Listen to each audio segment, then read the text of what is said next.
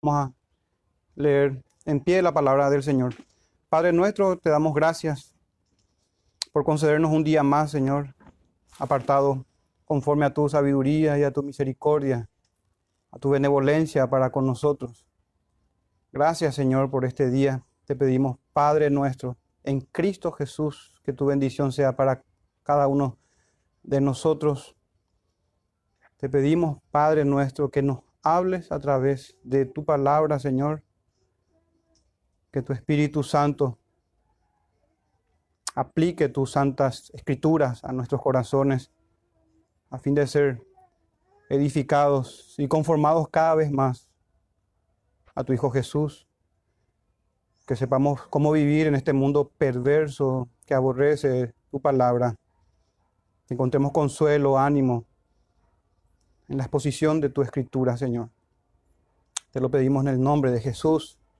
Amén. Bien, hermanos, leamos juntos nuestro texto, el libro de Apocalipsis, capítulo 8, versículo. Vamos a enfocarnos, hermanos, hoy del verso 2 al verso 13, pero vamos a leer entonces el versículo número 2 al 5. Dice así la palabra del Señor. Versículo número 2 y vi a los siete ángeles que estaban en pie delante, de pie o en pie, perdón, ante Dios. Y se les dieron siete trompetas. Otro ángel vino entonces y se paró ante el altar con un incensario de oro y se le dio mucho incienso para añadirlo a las oraciones de todos los santos sobre el altar de oro que estaba delante del trono. Y de la mano del ángel subió a la presencia de Dios el humo del incienso con las oraciones de los santos. Y el ángel tomó el incensario y lo llenó del fuego del altar y lo arrojó a la tierra y hubo truenos y voces y relámpagos y un terremoto. Amén. Pueden tomar asiento, hermanos.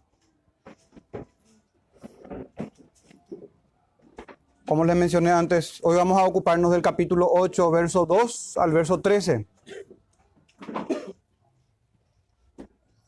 El sermón del hoy, hermano, lleva este título a modo de introducirnos ya y darnos una idea de lo que vamos a estudiar y en qué vamos a reflexionar hoy.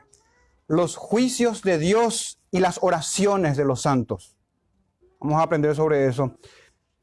Me adelanto ya a decirle, hermanos, que las oraciones de los santos hablan mucho del corazón de nosotros, del corazón de su iglesia, del corazón de su pueblo, de cómo debemos tener enfocadas nuestras miradas, de cuál es el entendimiento que tenemos que tener mientras transitamos por el desierto rumbo a la tierra prometida, hermanos. Tema de vital importancia. Entonces repito el título del sermón de hoy, los juicios de Dios y las oraciones de los santos. Quiero que vayan conmigo ahí en este capítulo y puedan mirar, hermanos, en sus Biblias que el capítulo 8 va eh, como en una sección hasta el verso 5. Vamos a, dividir, hermanos, este capítulo en dos partes. Y vamos a tocar del verso 2 al verso 5 para hablar de los ángeles, de las trompetas y de las oraciones. Y no va a ser mera mención, hermanos. Quisiera yo acampar con ustedes hoy en estos versículos de 2 al 5 y detenernos, hermano, en la mayor, el mayor tiempo de esta exposición. Vamos a estar trabajando en estos versículos. Así que cuando lleguemos al verso 6, hermanos, en realidad ya estamos introduciéndonos al final del sermón.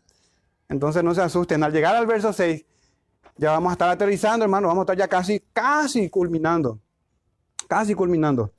¿Por qué va a ser así? No porque vamos a omitir temas importantes, no, no. Sino que, hermanos, en el versículo número 2 ya se hace mención de las siete trompetas y para mí es importante adelantar eh, las enseñanzas sobre estas trompetas ya en el verso 2. Vamos a estar mucho tiempo, hermanos, y vamos a estacionarnos ahí en ese versículo 2 y en el verso 3 y subsiguiente hasta el versículo 5. Entonces, del verso 2 al verso 5, repito, los ángeles, las trompetas y las oraciones. Del verso 6 al verso 13, hermanos, Vamos a mirar las, primeras cuatro trompetas del juicio de Dios. Y va a ser una mención breve para ver la totalidad o el significado de estas primeras cuatro trompetas. hermanos, no está de más recordarles que estamos empezando una nueva sección o un nuevo paralelismo en el libro de Apocalipsis. Y tengo yo, hermanos, cierta preocupación de que alguno de nosotros no sea persuadido de que este libro debe leerse en paralelos, debe leerse en secciones. Y en cierto sentido, hermano, toda la escritura tiene este paralelismo. En el Antiguo Testamento se hablaba de Egipto, o puede ser conocido como Babilonia, o donde mataron al Señor Jesús, Roma. Hoy lo conocemos como el mundo. El pueblo del Antiguo Testamento, Israel, se entiende con un paralelismo también con la iglesia, que es el Israel del Señor. Los corderos, hermanos, y los sacrificios, la ley ceremonial, se entiende a la luz de la persona del Señor Jesús. El apóstol Pablo dice que las cosas que se escribieron antes se escribieron para nosotros, para nuestra enseñanza, para nuestra amonestación. Entonces, esta especie este, o este, este paralelismo, ah, también en el libro de los Salmos tenemos muchos textos en donde el Señor nos expresa con paralelos, hermanos, sus enseñanzas. Bueno, así es Apocalipsis. Así es el libro de Apocalipsis. Y solamente para recordarles, hermanos, teníamos la sección del capítulo 1 al capítulo 3, las siete iglesias. Del capítulo 4 al capítulo 7, los siete sellos. Y ahora, del capítulo 8 que iniciamos hoy, al capítulo 11, las siete trompetas del, del Señor de su juicio.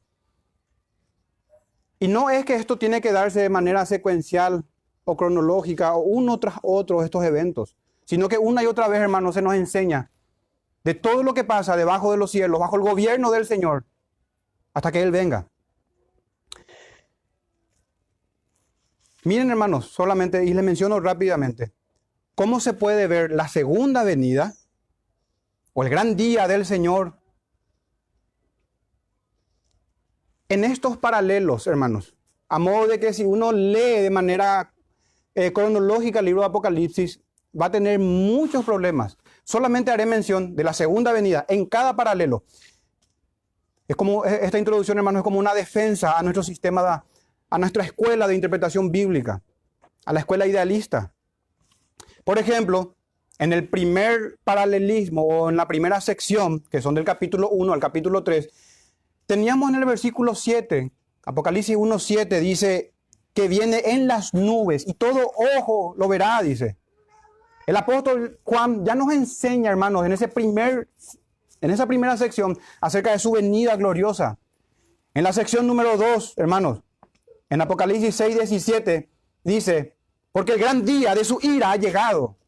Y si en ese verso, hermanos, dice que el gran día de la ira del Señor llegó, ¿qué es lo que espera después en los siguientes capítulos? En Apocalipsis 11, 18, dice, hermano, y se iraron las naciones y tu ira ha venido, y el tiempo de juzgar a los muertos y de dar galardón a tus siervos, los profetas, los santos y los que temen tu nombre, etcétera, etcétera. Y continúa el texto, hermano, pero ¿qué quiero mostrar? Que en Apocalipsis 11 tenemos otra vez ese gran día del Señor, cuando en las nubes nuestro Señor regresará y habrá un juicio final. Como si fuera poco, hermano. Capítulo 14 de Apocalipsis, versículo 14 y 15 dice esto. Miré y he aquí una nube blanca y sobre la nube uno sentado semejante al Hijo del Hombre que tenía en la cabeza una corona de oro y en la mano una hoz aguda. Y, el, y del templo salió otro ángel clamando a gran voz al que estaba sentado sobre la nube, mete tu hoz y ciega, porque la hora de cegar ha llegado, pues la mies de la tierra está madura. Recordemos las palabras del Señor, hermanos, en sus parábolas, las parábolas del reino. Cuando llega este día, el día de la ciega, en donde el trigo y la cizaña será separado. Otro texto más a favor, hermanos, de este paralelismo.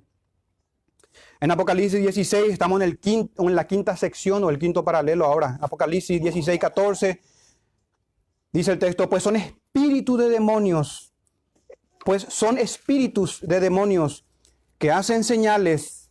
¿Se acuerdan, hermanos? Poder engañoso que el Señor enviará antes del fin. Que hacen señales y van a los reyes de la tierra en todo el mundo para reunirlos a la batalla de aquel gran día del Dios Todopoderoso. Pero ¿cuántas veces, hermanos, se repite entonces? Por supuesto que si uno tiene una hermenéutica o una forma de interpretación semejante al dispensacional, lo puede dividir, hermano, si quiere, en siete etapas, no hay problema. Siete juicios finales, siete regresos del Señor, uno medio oculto, uno casi oculto, uno en secreto, otro a las escondidas y otro. Pero hermano, no es la forma de leer las escrituras, es una forma irreverente. No puede ser, hermanos. Claramente tenemos la doctrina de la gran venida del Señor, que el Señor Jesucristo mismo nos la enseña en su palabra. Y no difiere, hermanos, del libro de Apocalipsis. Otro paralelismo, ahora el número 6, fíjense, hermanos, que estoy citando eventos de aquel gran día en cada paralelo, en cada sección. En Apocalipsis 19, mejor, 19, versículo 19. Y vi a la bestia, a los reyes de la tierra y a sus ejércitos, reunidos para guerrear contra el que montaba el caballo y contra su ejército. Pero como hermanos, ya se dijo en reiteradas oportunidades que se estaban reuniendo para ese gran día. En Apocalipsis 28, y saldrán a engañar a las naciones que están en, en los cuatro ángulos de la tierra, a God y a Magob, a fin de reunirlos para la batalla, el número de los cuales es como la arena del mar. Y así completamos, hermanos, solamente por citar una doctrina que es la segunda venida. En cada sección del libro de Apocalipsis, en las siete secciones. Y ahora, ¿dónde estamos, hermanos, nosotros entonces? En la sección, o dando inicio a la sección número 3, al tercer paralelo en este santo libro.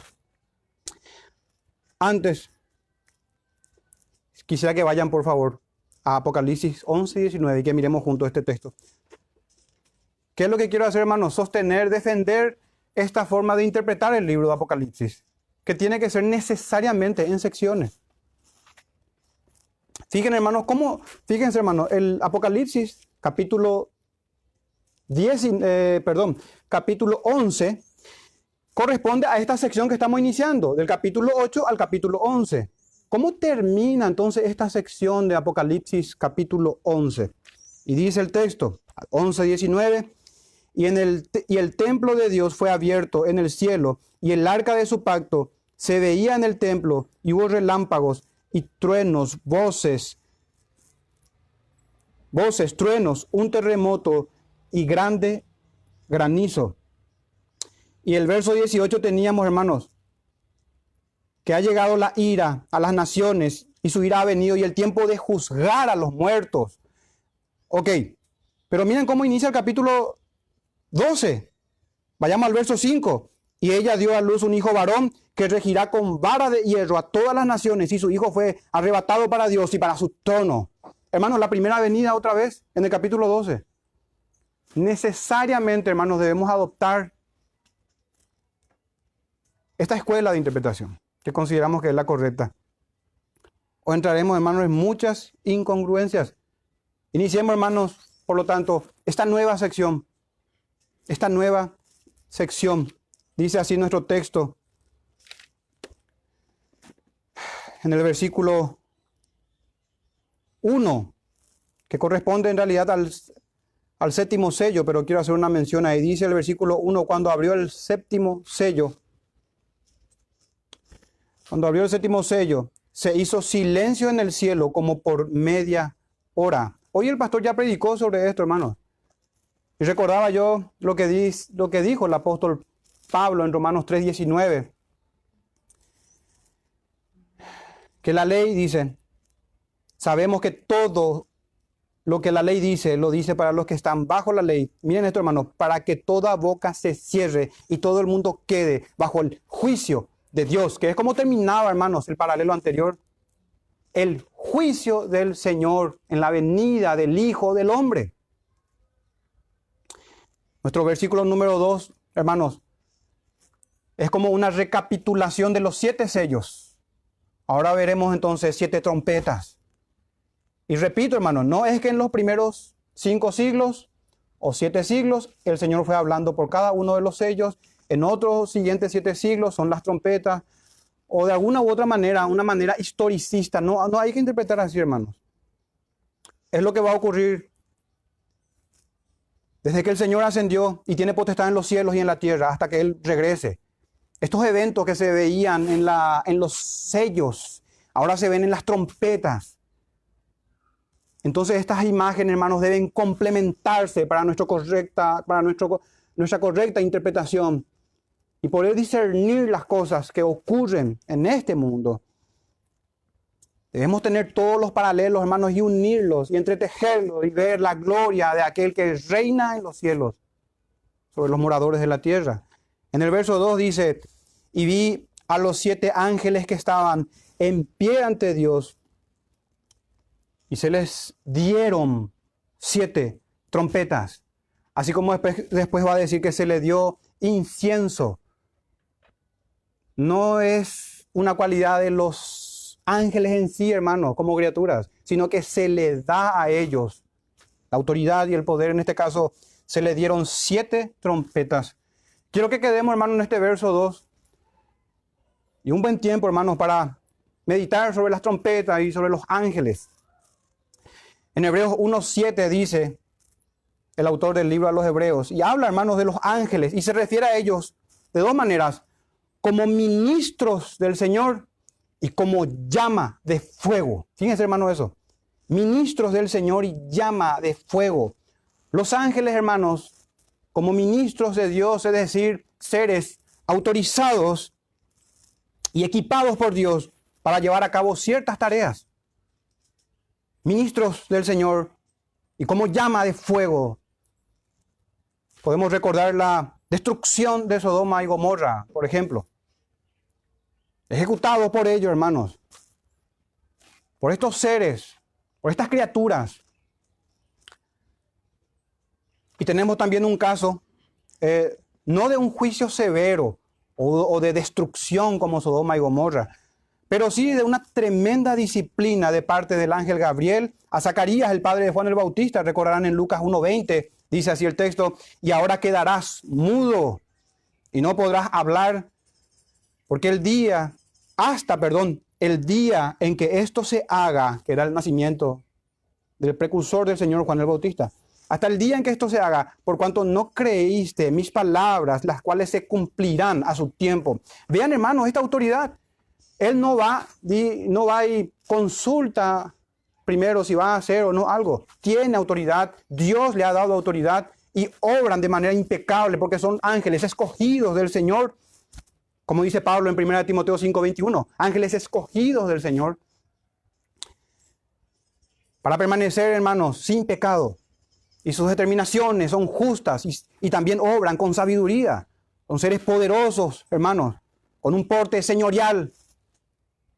Y traen un castigo severo a los hombres. Y ahí tenemos, hermanos, este ejemplo. Dejó mudo a Zacarías. Hermanos, y estas enseñanzas que tenemos, de lo que estamos ahora leyendo y meditando, y también el capítulo 4 y capítulo 5, recuerden al Padre y al Hijo en el trono, recibiendo adoración, gloria, honra. Esto ya nos lo enseñaba el Señor, nuestro Señor Jesús, en Mateo 18, 10, hermanos. Pero no con, no con un lenguaje apocalíptico, sino que hablándonos literalmente, dice el texto, mirad que no despreciéis a uno de estos pequeños. Sabemos, hermanos, que no se refiere a niños, sino más bien creyentes. Porque os digo que sus ángeles en los cielos ven siempre el rostro de mi Padre que está en los cielos. Es decir, Apocalipsis 4 y 5. No hay que esperar, hermanos, un tiempo futuro para que, Apocalipsis, para, para, para que eso sea realidad. El Apocalipsis capítulo 4 y 5. Fue así siempre. Fue así siempre, desde el principio, desde los días de la eternidad. El trino Dios era, hermanos, uno sobre todo lo que había. Antes de que hayan creado, ya era Él. Y luego crea a estas criaturas y recibe de ellas gloria. Entonces, hermanos, Hebreos 1.14 dice, no son, eh, no son todos, refiriéndose a los ángeles, espíritus ministradores enviados para servicio a favor de los que serán herederos de la salvación. Así que hermanos, una advertencia y mucho cuidado. Son siervos, son nuestros consiervos. Y en, esta, en esto que nos toca estar aquí, hermanos, en este mundo, sirven ministran, son enviados para el servicio de los santos, para sostenernos. Por más que no veamos eso, hermanos. Así que no debemos caer en el engaño de Satanás, ni en nuestro idólatra corazón o el remanente de concupiscencia de idolatría, en el sentido de reverenciarlos o venerarlos, atribuyéndole alguna gloria o atribuyéndoles alguna perfecciones o cualidades divinas, o sirviéndoles a ellos, en cualquier forma que ésta sea, que implique alguna veneración o algo. No, hermanos. Sabemos cuando el ángel justamente de alguna manera corrige al apóstol Juan en Apocalipsis 19, 10 y en 22, 9. Hermanos, por el simple hecho de que él eh, veneró, podemos decir, se postró delante. Así dice Apocalipsis 19, 10. Yo me postré a sus pies para adorarle. Y él me dijo, mira, no lo hagas. Yo soy consiervo tuyo y de tus hermanos que retienen el testimonio de Jesús. Adora a Dios. Entonces, hermanos, aquí vemos no a uno, sino a siete ángeles. Y difícilmente uno pueda creer, hermano, que se trata del número literal siete aquí también. Aquí están los ministros del Señor, las, como que como llama de fuego, hermanos, con prontitud ejecutan los juicios de Dios. Y en el libro de Hebreos veíamos, enviados para servicio a favor de los que han de heredar la salvación. Hermanos,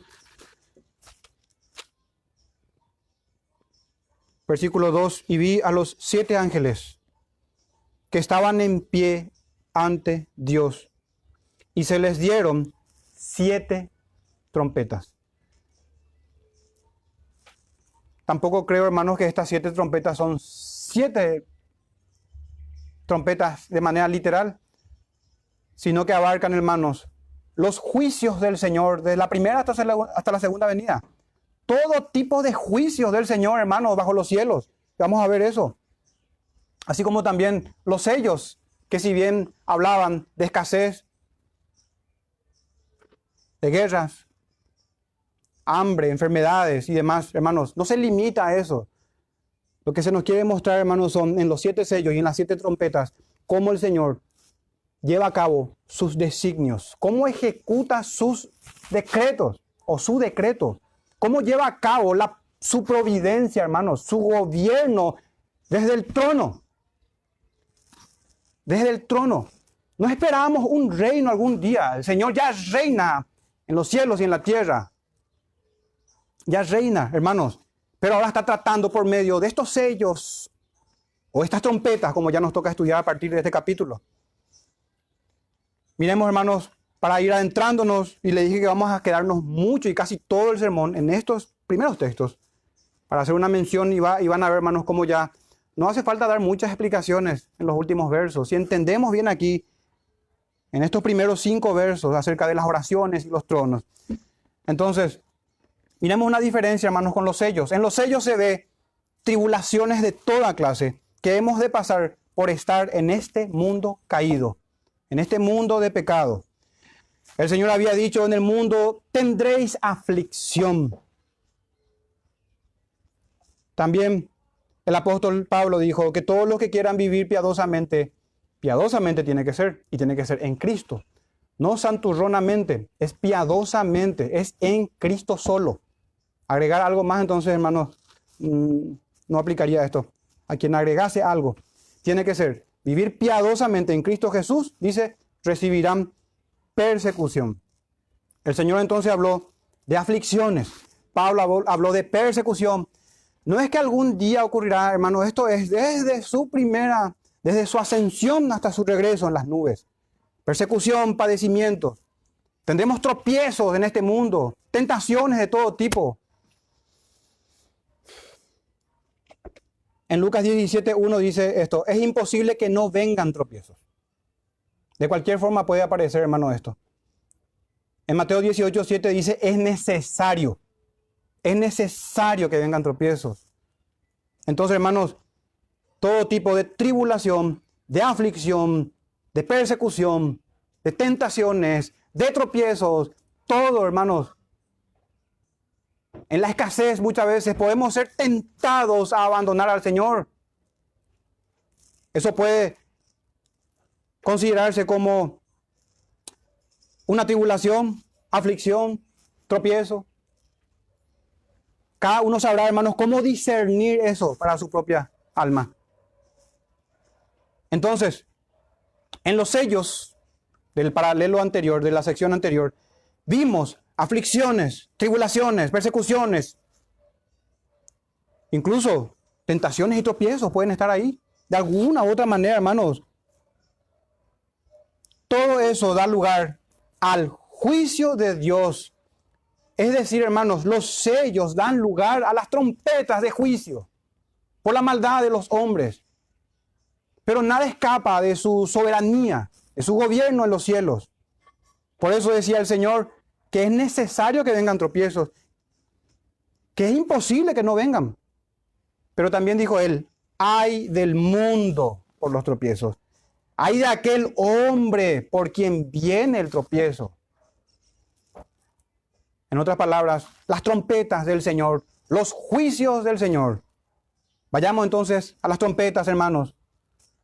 Las trompetas no anuncian, atiendan bien, no anuncian juicios que vendrán sobre la humanidad. Más bien, hermanos, anuncia o nos habla, nos enseña nos amonesta sobre juicios que fueron, que son y que serán hasta que Él regrese, hasta que el Señor venga. Las trompetas, hermanos, son como el grito de guerra del Señor Jesús. Hablan de la justa retribución para los que no pelean para Él, para los que no forman parte de su reino. Reino cimentado en la justicia y en el juicio como dice un salmo. Hermanos, avanzando un poco más sobre las trompetas y cómo éstas tienen que ver con el juicio del Señor y también un llamado a su pueblo a que regrese a las sendas antiguas y llamado a toda criatura a que abandone su pecado. Examinemos el texto de Jeremías capítulo 4, 19 al 22.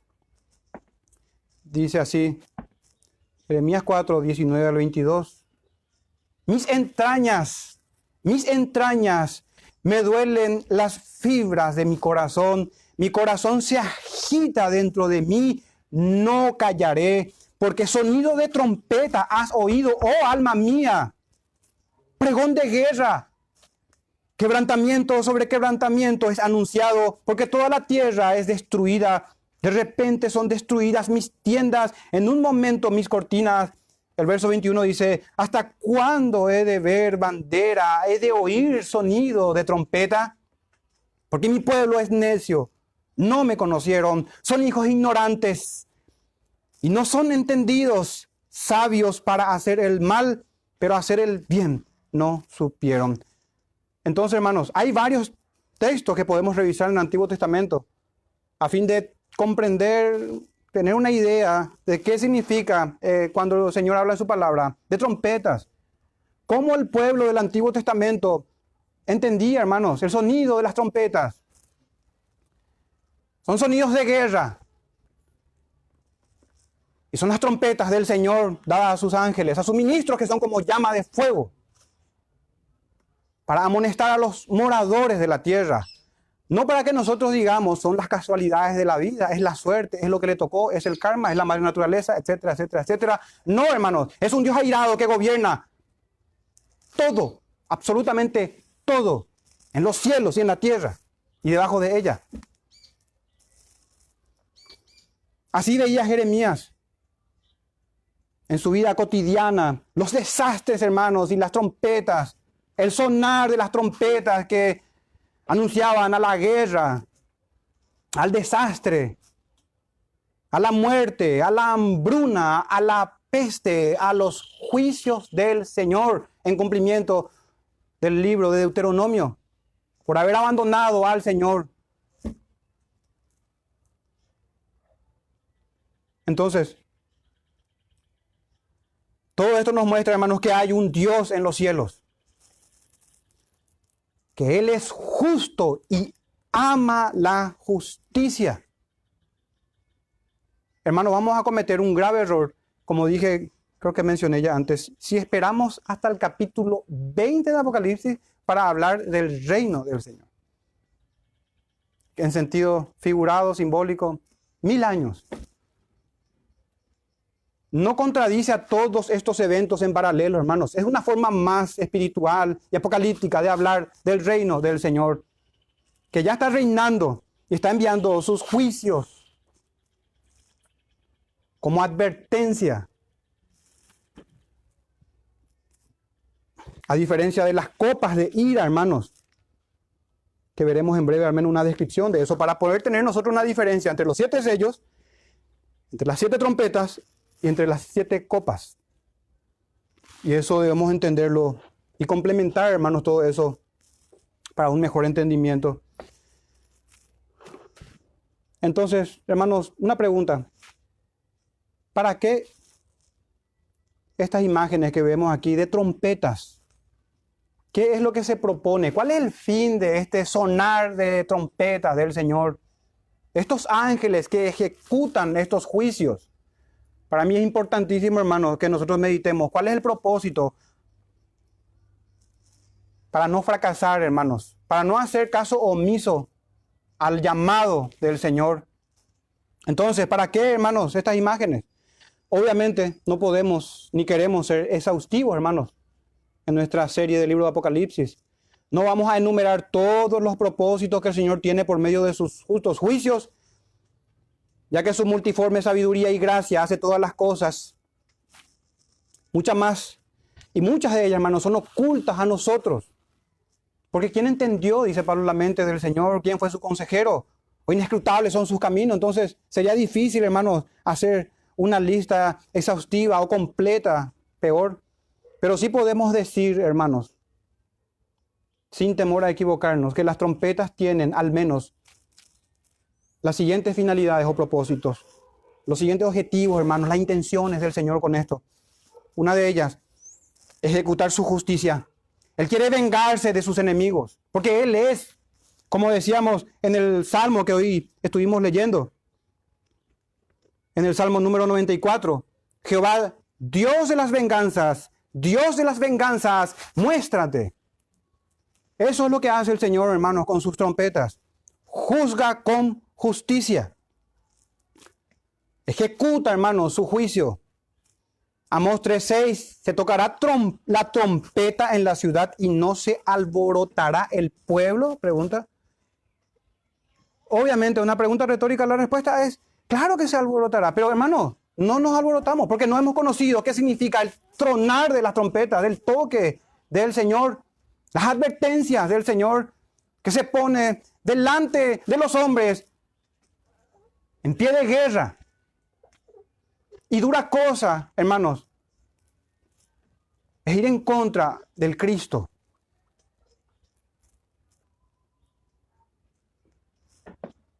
Se tocará la trompeta en la ciudad y no se alborotará el pueblo. Este es el mensaje, hermanos, del profeta Amós. Así tenemos que predicar, hermanos, que los juicios son del Señor, que deben alborotarse.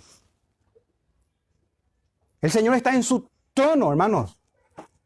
Como siempre solíamos meditar, a veces no tenemos tanto problema con decir que el Señor es omnipresente, que está en todas partes, pero ¿qué tal si le ponemos en su trono, hermanos? Y que sea el Señor quien gobierna todas las cosas y que rige con vara de hierro. El mismo texto de Amós 3:6. ¿Habrá algún mal en la ciudad del cual Jehová no haya mandado o no haya hecho?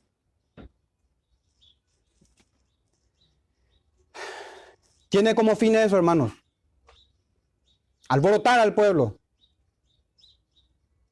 Juzgar eso es porque el Señor es bueno y misericordioso. Porque no va a dejar, hermanos, a los hombres que hagan lo que quieran. Y muchos se salvan por el toque de trompeta del Señor y se arrepienten y se postran delante de Él, reconociendo que es juez justo y que sus almas van al infierno, hermanos. También tiene la finalidad o el propósito de dar advertencia, como ya estuvimos viendo, hermanos. Un comentarista dice, Las, trompetas advierten, las copas son derramadas. Es diferente. Cuando lleguemos, hermanos, a las siete copas, verán que es de la ira del Señor. Y como les dije, le vuelvo a repetir, no es que se dé de manera secuencial. Para una persona en particular puede ser que sea derramada la ira del Señor. Cuando parte de este mundo un impenitente, podemos estar seguros de que la paciencia del Señor llegó a su fin, de que se ha derramado la ira de Jehová y va directo, penosamente, al lugar de tormento. Pero ¿para qué esperar a ese día? ¿Para qué esperar ese momento? ¿Por qué mejor no escuchamos las trompetas, sino alborotamos y procedemos al arrepentimiento y al temor reverente de un Dios justo y bueno que te llama al arrepentimiento? que llama a los hombres. Justamente esta es una de las distinciones más pronunciadas, hermanos, de las trompetas y de las copas, que advierte a los hombres. Podemos decir, hermanos, que las trompetas, entonces, advierten a los hombres sobre la ira de Dios. Las trompetas, hermanos, llaman al arrepentimiento, mientras que las copas que se estudiarán más adelante son copas de su ira y son derramadas sobre los moradores de la tierra. Y sabemos, hermanos, que esto es así. Porque en Apocalipsis 15, verso 1, se habla de las copas como las plagas postreras. Fíjense, plagas postreras. Y también se dice en ese verso 15.1, que en ellas se consuma la ira de Dios. Fíjense, hermanos, se consuma en las plagas postreras. En Apocalipsis 15, se dice de las copas que están llenas, llenas de la ira de Dios.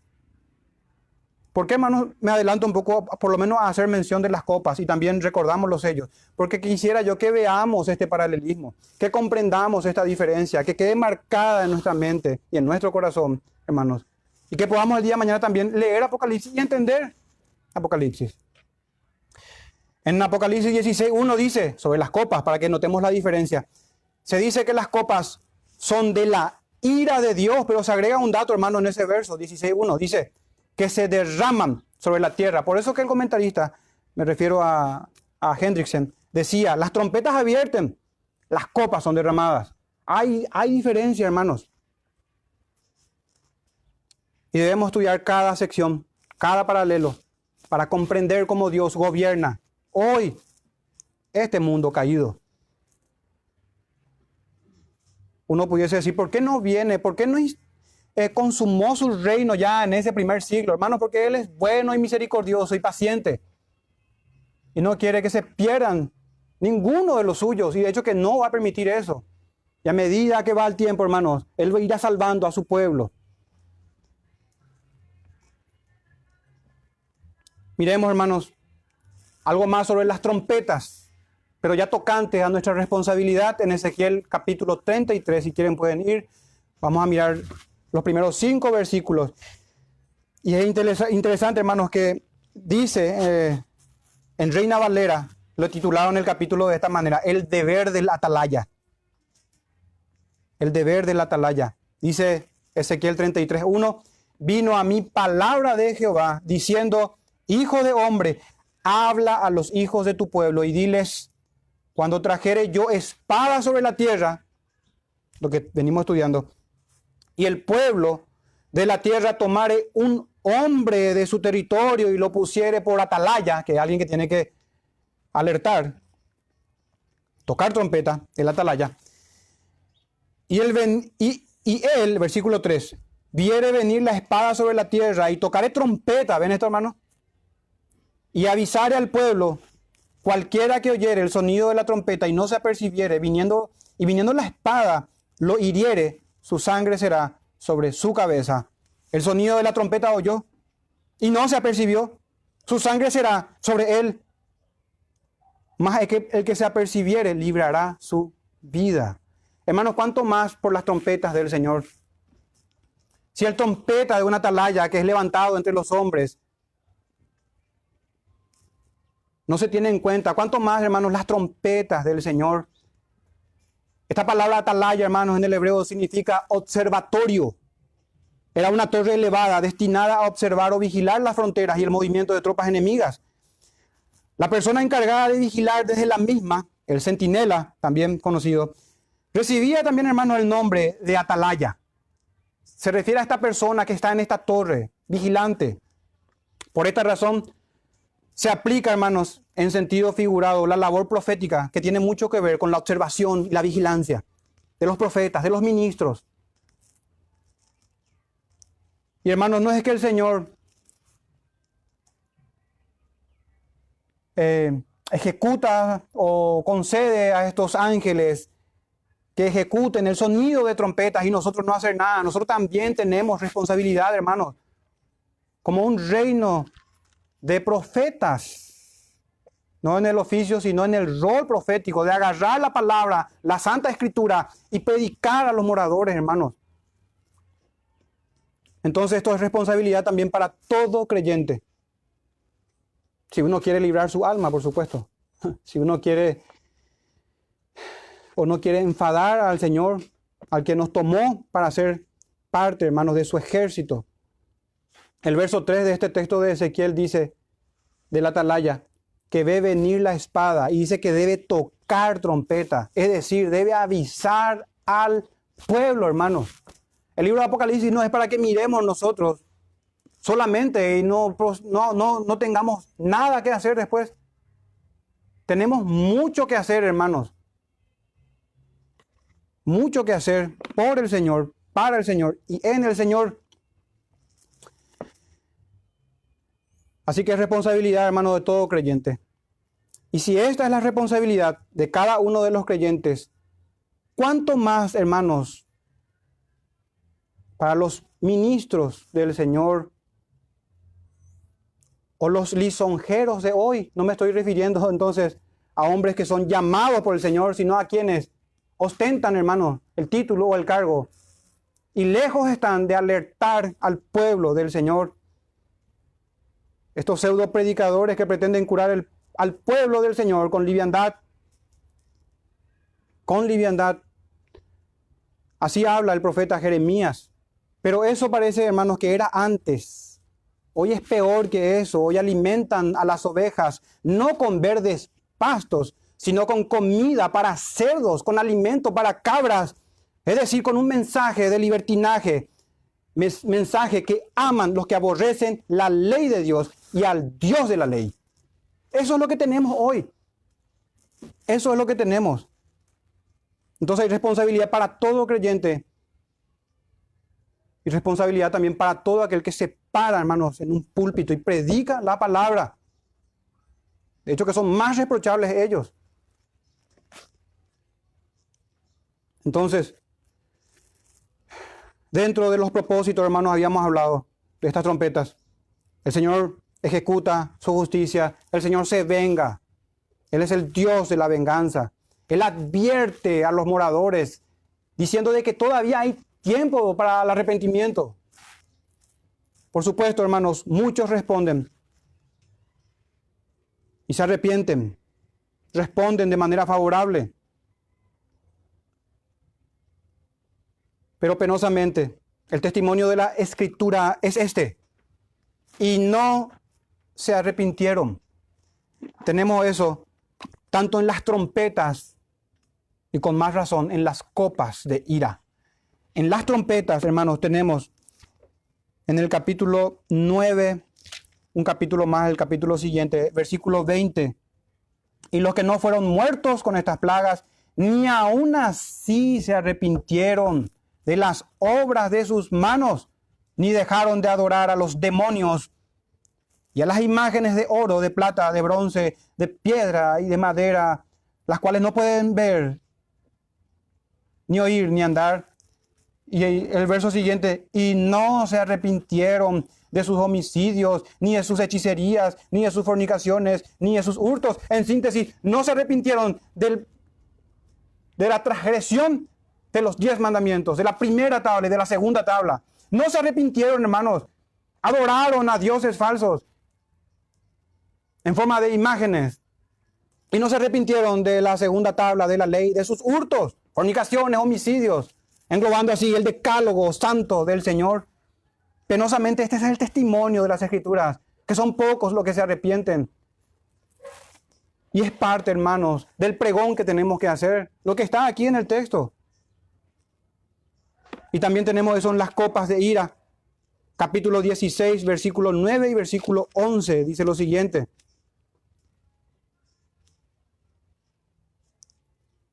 Solamente la parte donde dice, y no se arrepintieron para darle gloria, dice en el verso 9. No se arrepintieron para darle gloria. Así que vaya también esto para todos nosotros, hermanos. Estamos robando la gloria del Señor. De alguna u otra manera. Estamos robándole su gloria, hermanos. El verso 11 dice que blasfemaron contra Dios, el Dios del cielo, por sus dolores y por sus úlceras, y no se arrepintieron. No se arrepintieron. Es muy probable que muchos de ellos ni siquiera puedan discernir, hermanos, que el Señor soberano, el que está castigando con todo tipo de padecimientos. Con todo tipo de padecimientos. Penosamente ese es el testimonio de las Escrituras. Que no se arrepintieron, hermanos. ¿Cómo debemos nosotros actuar a la luz de esto que estamos viendo ahora? Esto que venimos hablando. Desde el principio de la serie. Creo que de dos maneras, hermanos. Primero, renovar nuestro entendimiento y proceder al arrepentimiento por la escritura. Y segundo, tocante al verso 3 que vamos a adentrarnos, orar con inteligencia, con discernimiento. No dejarnos llevar por el buenismo, como dice un predicador español, por el buenismo. No dejarnos llevar por el espíritu de Marción, quien mutiló la escritura e hizo su propio canon o su propia Biblia, tomando las partes interesantes o agradables nada más, que no confrontan al pecador para que se salve, hermanos.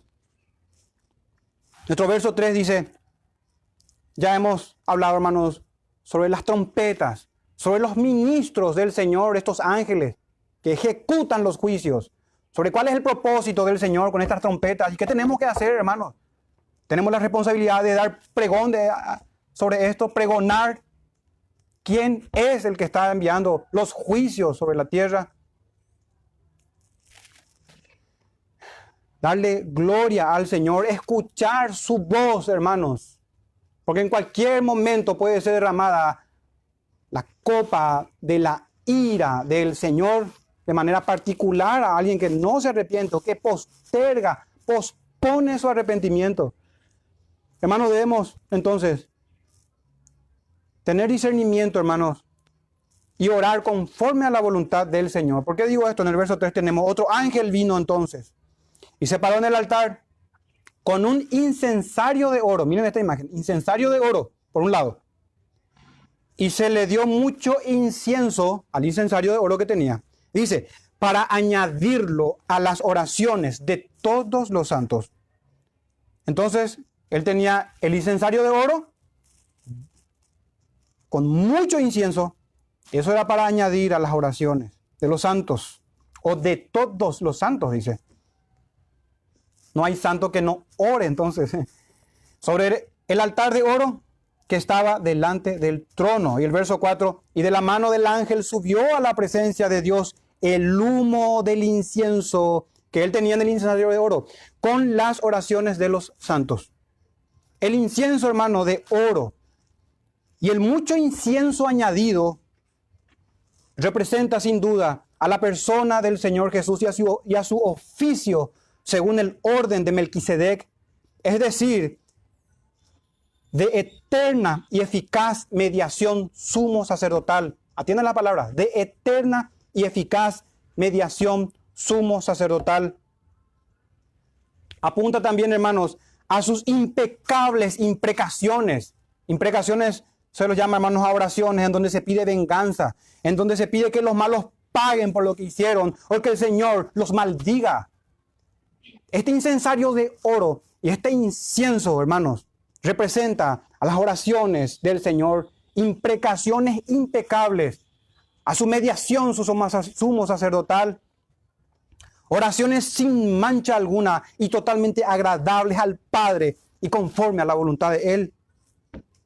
Sin embargo, las nuestras, hermanos, que se menciona ahí, las oraciones de los santos, son oraciones imperfectas, incompletas, defectuosas, pero purificadas por Cristo Jesús. purificadas por nuestro Señor y por su oración y por su oficio sacerdotal. Veamos esto que estamos hablando, hermanos. Como, como leemos Apocalipsis, en paralelo, pero vamos a los evangelios. Dice Lucas capítulo 1, verso 8 al 10. Aconteció que ejerciendo Zacarías el sacerdocio delante de Dios según el orden de su clase, conforme a la costumbre del sacerdocio, le tocó en suerte ofrecer el incienso. Aquí está una labor sacerdotal de Zacarías. Entrando en el santuario del Señor. Y toda la multitud del pueblo estaba afuera orando a la hora del incienso. Tiene mucho que ver, hermano, todo que ver con la adoración al Señor, con las oraciones en adoración al Señor. Apocalipsis 5.8 dice, y cuando hubo tomado el libro, los cuatro seres vivientes, y acá se menciona, y los 24 ancianos se postraron delante del Cordero. Miren esto, hermano, todos tenían arpas y copas de oro llenas de incienso, que son las oraciones de los santos. Interesante, hermano. El incienso, las oraciones de los santos y del Señor.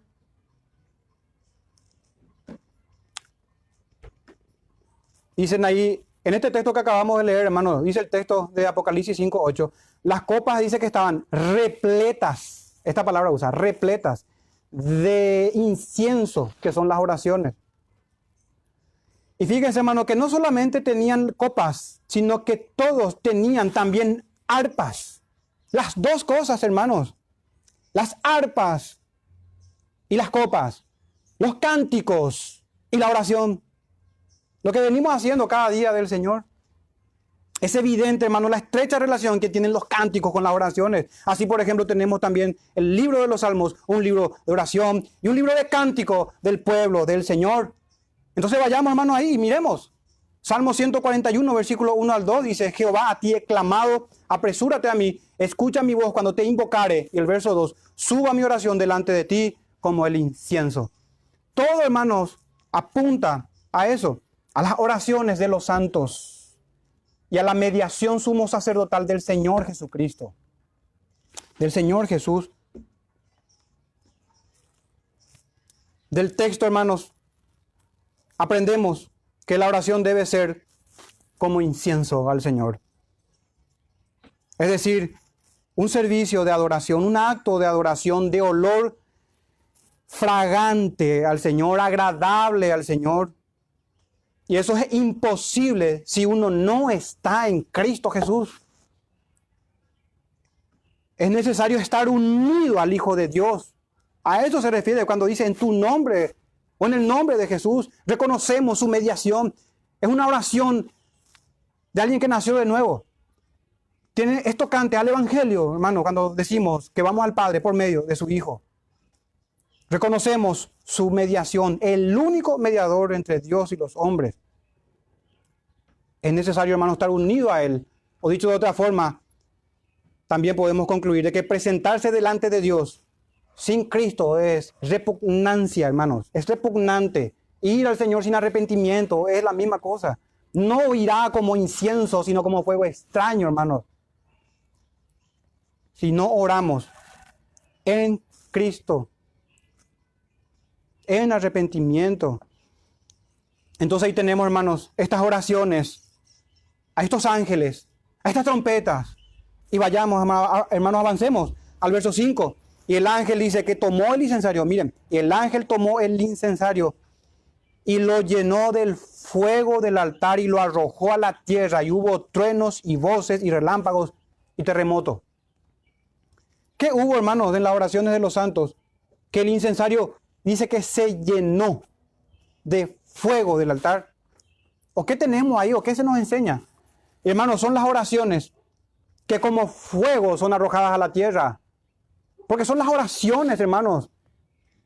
Es decir, regresan de donde salieron. En otras palabras, estamos viendo la respuesta de Dios a las oraciones de los santos, de nuestro bendito Salvador. Esta es la respuesta a las oraciones. Eso ya nos ayuda, hermanos, a conocer el tenor de las oraciones de los santos en tiempos de persecución. Oraciones que clamaban y que claman por la maldición de los que le persiguen, por la maldición de los que no aman al Señor Jesucristo. Porque fíjense, hermanos, estas oraciones imprecatorias no son en contra de sus enemigos particulares. Aquí no hay algo personal o algo por el no, hermanos. Es el Señor que ejecuta su juicio sobre sus enemigos. Tenemos prohibido, hermanos, orar pidiendo maldición por nuestros enemigos, por mi enemigo particular, por fulano o mengano o sultana, porque hizo algo, porque me... No, no es, hermano, eso. Aquí se contemplan a los enemigos de la iglesia, de la esposa del Cordero, a los enemigos del Señor Jesucristo. Y el Señor cobrará venganza, hermanos. Y estas oraciones son agradables al Señor. Y finalmente Jesucristo mismo, hermanos, es el quien ejecuta sus juicios. Entonces, en los tiempos de Apocalipsis, del libro de Juan, en los tiempos de Juan, la iglesia, hermanos, era perseguida. Era una iglesia sufrida, una iglesia sacrificada. Por consiguiente, sus oraciones eran fervorosas e imprecatorias. Pero ¿y ahora, hermanos? ¿Y ahora? ¿Qué tenemos nosotros hoy en los clubes sociales? Quiero decir, en las iglesias. ¿Qué tenemos hoy en las iglesias? Campamentos, conciertos, conferencias. Tremendo activismo sin el Señor. Todo tipo de fuego extraño y adoración inventada. Toda locura, hermanos, que se pueda uno imaginar. Ese es en el mejor de los casos. Porque lastimosamente, hermanos, en las iglesias que se hacen llamar calvinistas o reformadas, al menos aquí en Latinoamérica, estamos llenos de idolatría.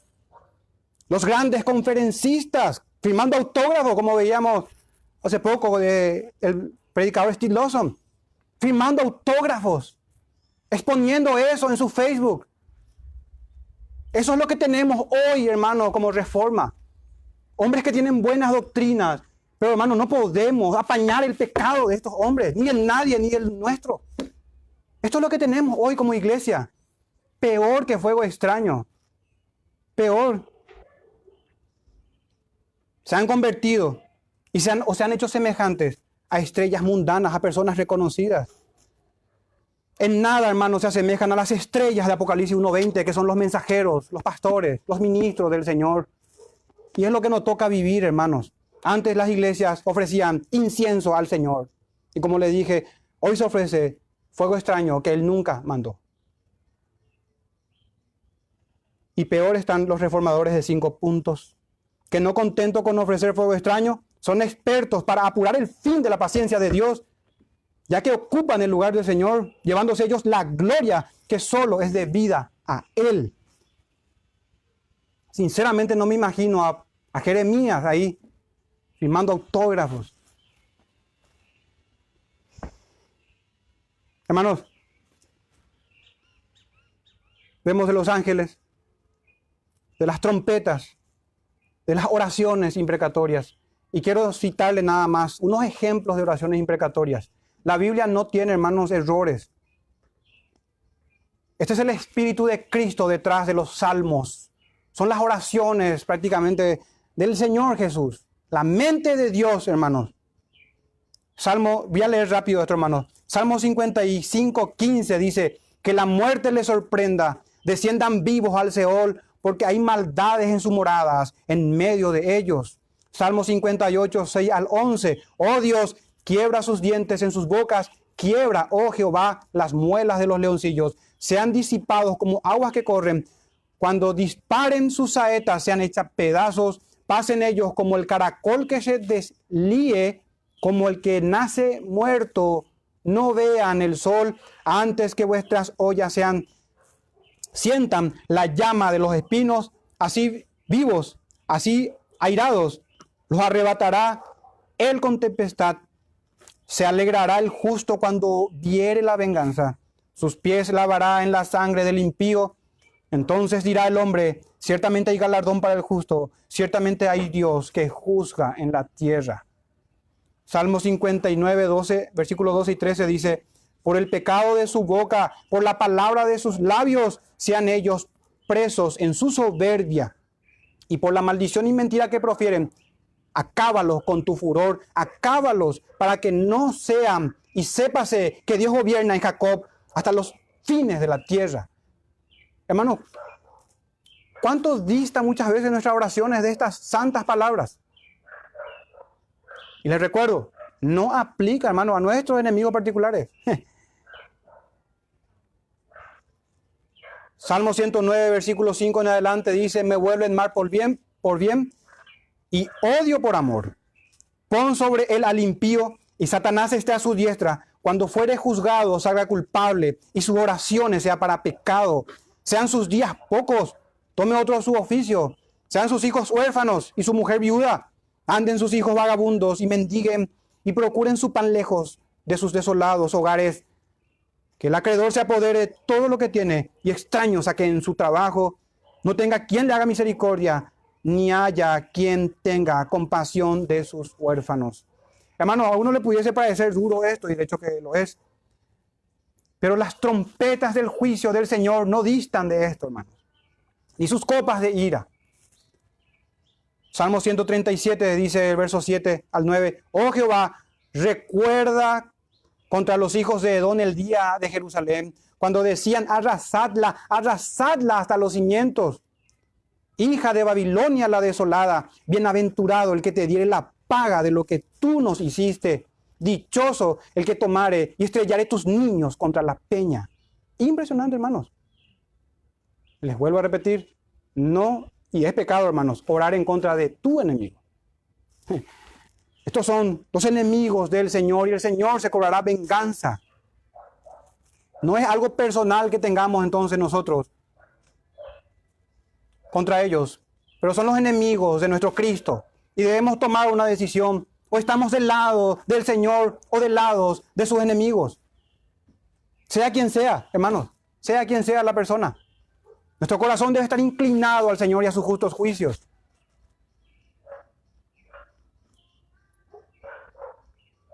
El apóstol Pablo dijo a Timoteo, Alejandro el caldelero me ha causado muchos males. El Señor le pague conforme a sus hechos. Es lo mismo, hermanos. Oraciones que están pidiendo al Señor que cobre venganza, que le dé la paga. Eso tenemos en 2 de Timoteo 4:14. Entonces, hermanos, esta fue la parte en donde invertimos más tiempo. Vamos a ir cerrando ya prácticamente el sermón, hermanos, pero no sin antes explicarle qué tenemos aquí. Pero recuerden todo lo que hemos hablado, hermanos. Vamos a leer el verso 7.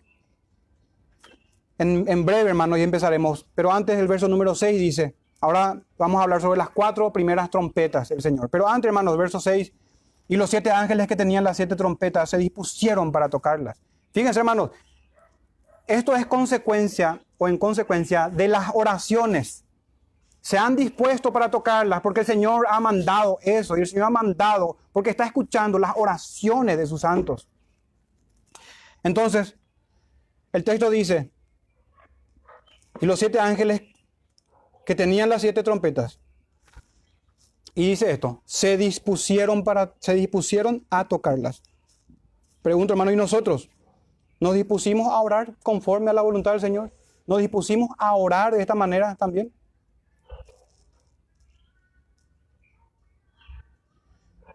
Y no es, hermanos, que el cumplimiento de la escritura dependa de nuestras oraciones, de nuestra fidelidad, de nuestro amor por el Señor Jesús. No, no, hermano, no es nada de eso, porque la escritura se cumplirá con o sin nosotros, con o sin nuestras oraciones. Pero en cuanto a nosotros, hermanos, ¿estamos orando por estas cosas? ¿Estamos asistiendo a las reuniones de oración los días miércoles con regularidad? Y estando, hermanos, en las reuniones de oración, oramos por aquello que realmente importa y que tiene que ver no con nuestro reino, sino con el reino del Señor. No con nuestros emprendimientos, no con nuestros beneficios, sino con la gloria de su nombre, con su justicia, con su venganza. ¿Será que estamos, hermanos, en sintonía con esta adoración celestial, con estas oraciones que dicho sea de paso ya son reiterativas? También el hermano Eduardo había hablado en el capítulo 6, en el verso 6, 10, y clamaban a gran voz diciendo, ¿hasta cuándo, Señor, santo y verdadero, no juzgas y vengas? nuestra sangre en los que moran en la tierra. Hermanos, ellos tienen un mejor entendimiento y un corazón purificado en el Señor ya. No como nosotros, que somos engañados por nuestros sentimientos y emociones que nos ah, dan una mala jugada muchas veces. Pero la Escritura, hermanos, nos enseña esta doctrina de las oraciones imprecatorias, de las oraciones de los santos y de los justos juicios del Señor. El punto es si estamos entre esos santos. es la pregunta. ¿Estamos entre estos que han orado que venga su reino? Es eso, que venga su reino. Vayamos, hermanos, a nuestro verso 7 al 12. Lo vamos a leer completo y explicar qué significa esto. Verso 7 dice, y atiendan bien, hermanos, el énfasis que voy a hacer. El primer ángel, el primero ahora, tocó la trompeta y hubo granizo y fuego mezclado con sangre que fueron lanzados sobre la tierra. Entonces, el primer ángel, la primera trompeta, y dice que fue lanzado sobre la tierra, granizo y fuego mezclado con sangre. Y la tercera parte de los árboles se quemó y se quemó toda hierba verde. El verso 8, tocante al segundo ángel, dice el segundo ángel tocó la trompeta y como una gran montaña, no, no es que era una montaña, ¿cómo? Es como una gran montaña ardiendo en fuego otra vez, el fuego fue precipitada, ¿ahora dónde? En el mar. Entonces tenemos la tierra, ahora el mar. Y la tercera parte del mar se convirtió en sangre y murió la tercera parte de los seres vivientes que estaban en el mar y la tercera parte de las aves fueron destruidas. Versículo 10, hermano, tocante al tercer ángel. El tercer ángel tocó la trompeta y cayó del cielo una gran estrella, ardiendo como una antorcha y cayó sobre la tercera parte, ahora de los ríos y sobre las fuentes de las aguas. Y el nombre de la estrella es Ajenjo. Esto, hermanos, nos enseña que las aguas se tornan amargas, apuntando a lo amargo que es para el impenitente el azote de Dios, el azote del Señor. En Lamentaciones 3:19, haciendo un paréntesis aquí, hermano, tenemos, dice el texto, acuérdate de mi aflicción y de mi abatimiento, del ajenjo y de la hiel. Así experimentó también el profeta Jeremías los azotes del Señor, hermanos, que no va a ser el deleite de ninguno de sus santos. Pero aquí el énfasis está en los malos, este ajenjo, amargo para el impenitente, indigerible para él. El verso 12 dice, y el cuarto, ah, perdón, seguimos con el, el verso número 11, y el nombre de la estrella es ajenjo, y la tercera parte de las aguas se convirtió en ajenjo y muchos hombres murieron a causa de esas aguas, pues se hicieron amargas. El verso 12, el cuarto ángel tocó la trompeta y fue herida la tercera parte del sol y la tercera parte de la luna y la tercera parte de las estrellas para que se oscure, ¿para qué esto hermano? Miren, para que se oscureciese la tercera parte de ellos y no hubiese luz en la tercera parte del día y asimismo en la noche. Hermanos, aquí muchos ven cierto paralelismo con las plagas en Egipto, con las aguas amargas, con las nubes de oscuridad, etcétera, etcétera. Entonces, como le dije, hermanos, no es algo nuevo del libro de Apocalipsis, son los juicios del Señor sobre el mundo, conocido en el Antiguo Testamento también como Egipto. Entonces, eh, William Hendrickson dice, hermanos, lo siguiente, y esto me parece muy importante. Estas trompetas de juicio indican una serie de acontecimientos, es decir, calamidades que ocurren muchas veces durante toda esta dispensación o este tiempo. Y acá viene una parte muy importante. No simbolizan eventos individuales y distintos, sino que se refieren a las calamidades que se pueden ver cualquier día del año en cualquier parte del mundo. En cualquier parte del mundo. Fíjense, hermanos, ¿qué es lo que acabamos de ver en estas primeras cuatro trompetas? La primera es derramada sobre la tierra, la segunda sobre el mar, la tercera sobre los ríos y las fuentes, y finalmente sobre el sol, la luna y las estrellas. Afectando de esa manera, hermanos, al mundo entero, el universo entero sirve al Señor. Aquel que es creador de esas cosas, las utiliza, hermanos, para llamar al arrepentimiento a los hombres. y para ejecutar sus juicios y su venganza también. Entonces, hermanos, las primeras cuatro trompetas son juicios físicos o materiales. Y se estudiará más adelante, hermanos, las siguientes tres restantes, que son terribles ayes o azotes espirituales. Miren lo que dice en Apocalipsis 11:8. Y sus cadáveres estarán en la plaza de la grande ciudad que en sentido espiritual, esto es lo que hay que buscar, hermano, sentido espiritual, se llama Sodoma y Egipto, donde también nuestro Señor fue crucificado. ¿Dónde? En Roma. Bueno, bajo el gobierno de los romanos. Pero en el mismo, en la misma Palestina, hermanos.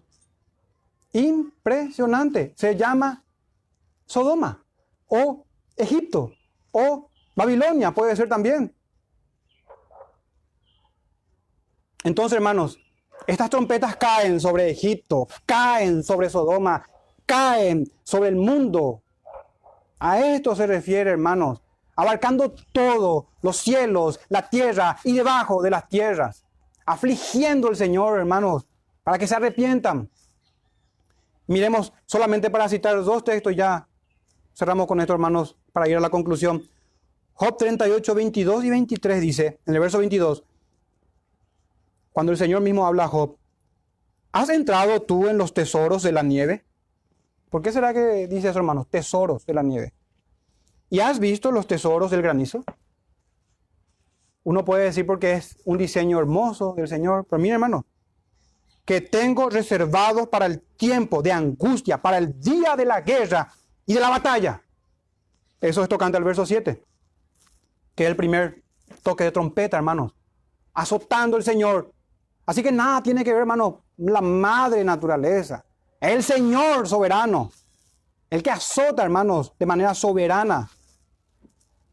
También tenemos Salmos 46 del 1 al 3, ya tomando como la imagen completa de estas trompetas, miren lo que dice, Dios es nuestro amparo y fortaleza nuestro pronto auxilio en las tribulaciones, justamente el contexto en el que se escribe el libro de Apocalipsis, tribulaciones. Por tanto, no temeremos, aunque la tierra sea removida y se traspasen los montes al corazón del mar, aunque bramen y se turben sus aguas, y también los montes a causa de su braveza, de la bravura del Señor. Es como esto, hermanos. Aún así nosotros, hermanos, si estamos contados entre sus santos, no debemos temer, sino que todas las cosas que ocurren, Señor, eh, son de parte del Señor y son para nuestro beneficio y son en respuesta a nuestras oraciones. No importa, hermanos, terremotos, maremotos, volcanes, todo tipo de siniestro, todo tipo de calamidades. Concluyamos, hermanos, con nuestro verso 13. Y miré, dice, y oí a un ángel volando por en medio del cielo diciendo a gran voz, si pensamos que era terrible, hermanos, esto que estábamos escuchando, miren lo que viene, hermanos, ay, ay, ay, de los que moran en la tierra, a causa de los otros toques de trompeta que están para sonar, los tres ángeles. Así como se cantó hoy, hermanos, en el Salmo 94. Jehová, Dios de las venganzas, Dios de las venganzas, muéstrate. Ese tiene que ser nuestro canto y nuestra oración. El Señor se muestre, hermanos, ante los moradores de la tierra. Esto me recuerda para ir cerrando, hermanos, a el Salmo número 2. No debemos tomar esto como doctrina extraña, hermanos. Salmo número 2, versículo 9 en adelante. Los quebrantarás con vara de hierro. Esto es ahora, hermano. No piensen que en la eternidad el Señor va a seguir con berrinches de su pueblo, tratando con él. No. Este es el tiempo en donde el Señor está azotando y quebrantando a las vasijas. Los quebrantarás con vara de hierro, como vasija de alfarero los desmenuzarás. Entonces dice, ahora pues, oh reyes, porque eso aplica en este tiempo. Sed prudentes admitid amonestación. Pero ¿cómo van a admitir amonestación si no tiene quien los predique, hermano? Admitid amonestación, jueces de la tierra. Imagínense, predicando la clase política, incluso. Lo que sería hoy a nosotros. Servid a Jehová con temor y alegraos con temblor. Y acá está el verso 12. Honrad al Hijo. No me canso de decir esto, hermano. Apocalipsis 4 y 5. Honrad al Hijo para que no se enoje y perezcáis en el camino. Porque se inflama de pronto su ira. Bienaventurados todos los que en Él confían. Entonces, hermanos, para ir cerrando, ¿verdad? En el mundo tenemos enfermedades de toda clase. Enfermedades de toda clase. Angustias de todo tipo. Muertes trágicas acontecen. A las enfermedades, hermanos, sumémosle los accidentes, verdaderas tragedias, catástrofes impresionantes. Los siniestros están a la orden del día. Hoy puede pasar algo así a uno de nosotros. El infortunio y la desdicha es noticia de todos los días. Los hombres se comportan como verdaderos demonios, derramando sangre inocente, etcétera, etcétera. Y podemos alargar la lista de las cosas que ocurren y de que sus juicios son justos. Y mucha gente se ha preguntado si Dios existe. ¿Dónde está Él en medio de todas estas cosas malas que pasan en este mundo? La respuesta es sencilla, hermanos. Está en su trono. Está en su trono. Es porque hemos tenido un ídolo en el corazón y no al Dios verdadero, al justo, verdadero del Señor. Él está en su trono, hermanos. Con su ascensión a la diestra del Padre, se sentó ahí en su trono y delante de él tiemble toda la tierra. Que el Señor les bendiga, hermanos. Capitulando brevemente, los ángeles ejecutan los juicios del Señor que son vistas por trompetas. Las trompetas tienen muchos, muchos propósitos. Una de ellas, hermanos, es llamar al arrepentimiento. A la paz el Señor ejecuta su justicia y se venga, hermanos. Pero todavía no es consumada la ira del Señor y muchos todavía tienen tiempo para arrepentirse y para escuchar el sonido de trompeta, que el Señor está en guerra. Y reconciliados con Dios es el llamado, hermano. ¿Qué hacemos? Que nos reconciliemos con el Señor. Entonces estas primeras cuatro trompetas abarcan, hermanos, cómo el Señor ejecuta sus juicios en este mundo. En los, todo, con todo lo creado. Desde el cielo, la tierra, el mar, los ríos, las fuentes subterráneas, todo, cada catástrofe, terremoto, de todo tipo, volcanes en erupción, sequía, hambruna, peste. No voy a citar el COVID porque las gripes ya no sé si entran dentro de esta categoría. Cosas terribles de verdad, hermano. Hoy hemos visto con los sellos guerras, verdaderas catástrofes. Que el Señor, hermanos, nos guíe a orar conforme a su voluntad, que es en la oración que nos enseñó nuestro Señor Jesús, venga tu reino, hermanos. Y en su reino vendrá y habrá salvación para sus escogidos. Y se ejecutará el juicio, hermanos, para todo aquel que no se arrepiente. Vamos a orar, hermanos, en oración, dando gracias al Señor por su palabra. Padre nuestro, te damos gracias una vez más. Te pedimos, por favor, que nos bendigas en esta tarde. Que nos conforme a la imagen de tu Hijo Jesús. Que nuestras oraciones sean agradables a ti, Señor.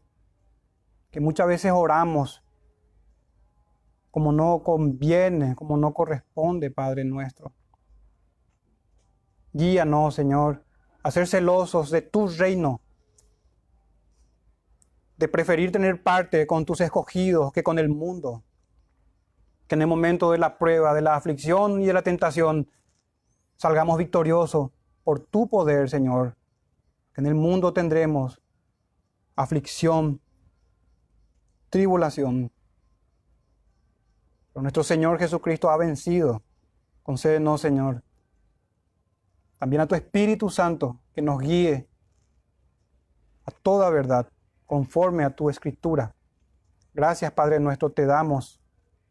Pedimos que te engrandezca, Señor. Dios de la venganza, te pedimos, Padre nuestro, que te muestres.